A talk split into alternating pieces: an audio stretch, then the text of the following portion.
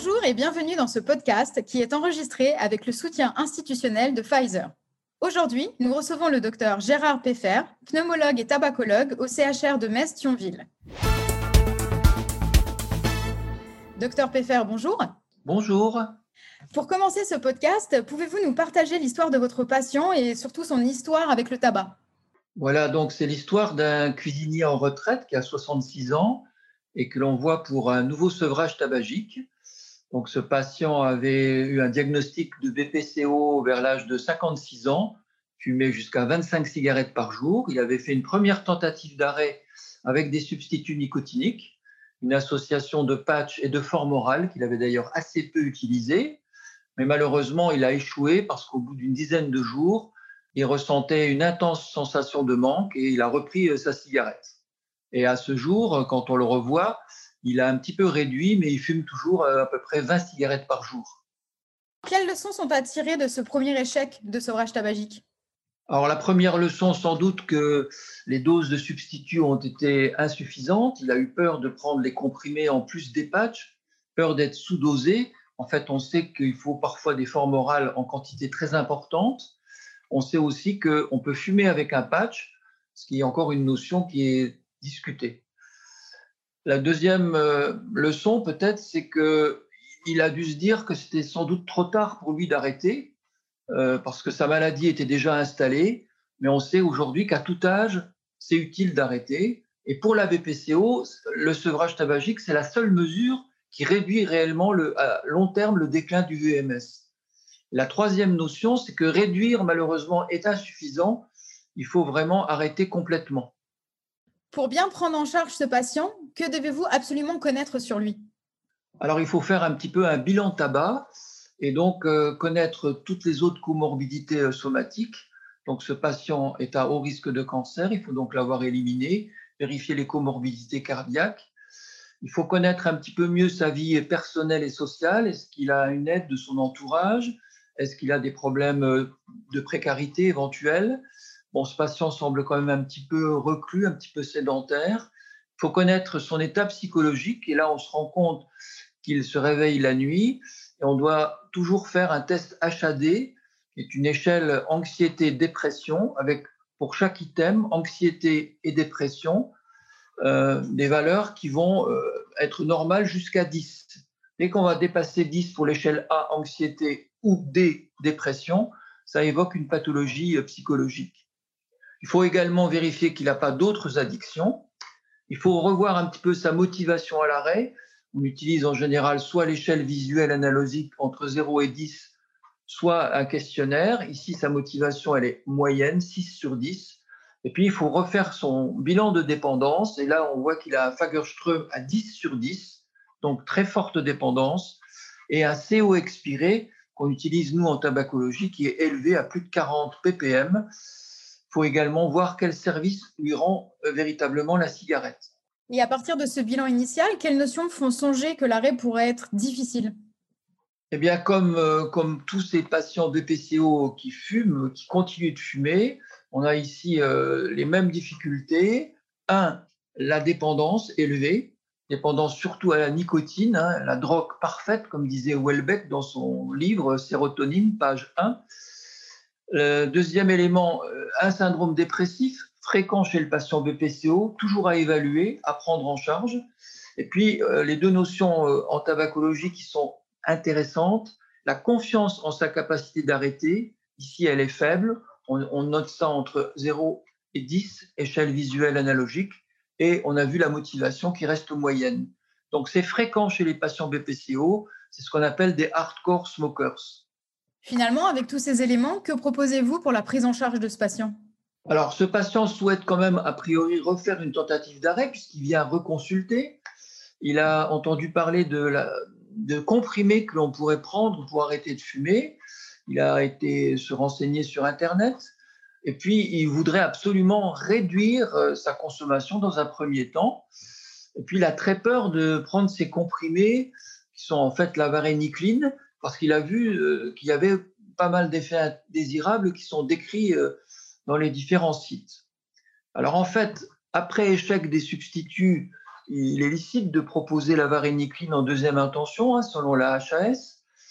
Euh, il veut réduire, donc on peut lui proposer la stratégie de réduction avant un arrêt complet, qui est vraiment le but, avec la varénicline. Il y a une AMM réduction qui existe avec ce médicament. Et puis on peut le rassurer sur la tolérance de la varénicline, puisqu'on a à notre disposition plusieurs études, dont Eagles, qui montrent qu'il n'y a pas d'effet secondaire neuropsychiatrique de la varénicline. On insistera aussi sur l'observance. Il faudra absolument prendre le traitement régulièrement selon les modalités qu'on va lui prescrire. Donc vous avez prescrit la varénicline à ce patient et quand il est revenu vous voir, où est-ce qu'il en était? Alors on lui a donné la varénicline euh, dans un schéma de réduction en insistant sur la montée des doses classiques jusqu'à 1 mg matin et soir. On lui a expliqué qu'il y avait de temps en temps des nausées, qu'il faut donc toujours prendre les comprimés au moment d'un repas.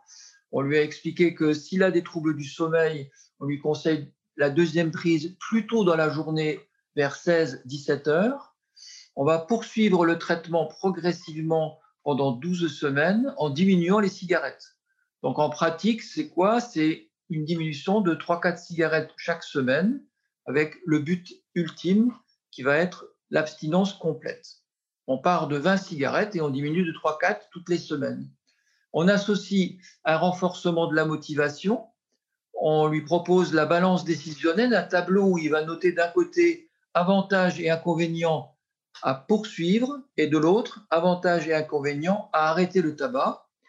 On lui propose des TCC, les thérapies cognitivo-comportementales. Du fait de sa dépression, on va le mettre sous antidépresseur on utilise un inhibiteur de recapture de la sérotonine, en général soit la paroxétine, soit l'escitalopram, 10 euh, mg par jour, un comprimé.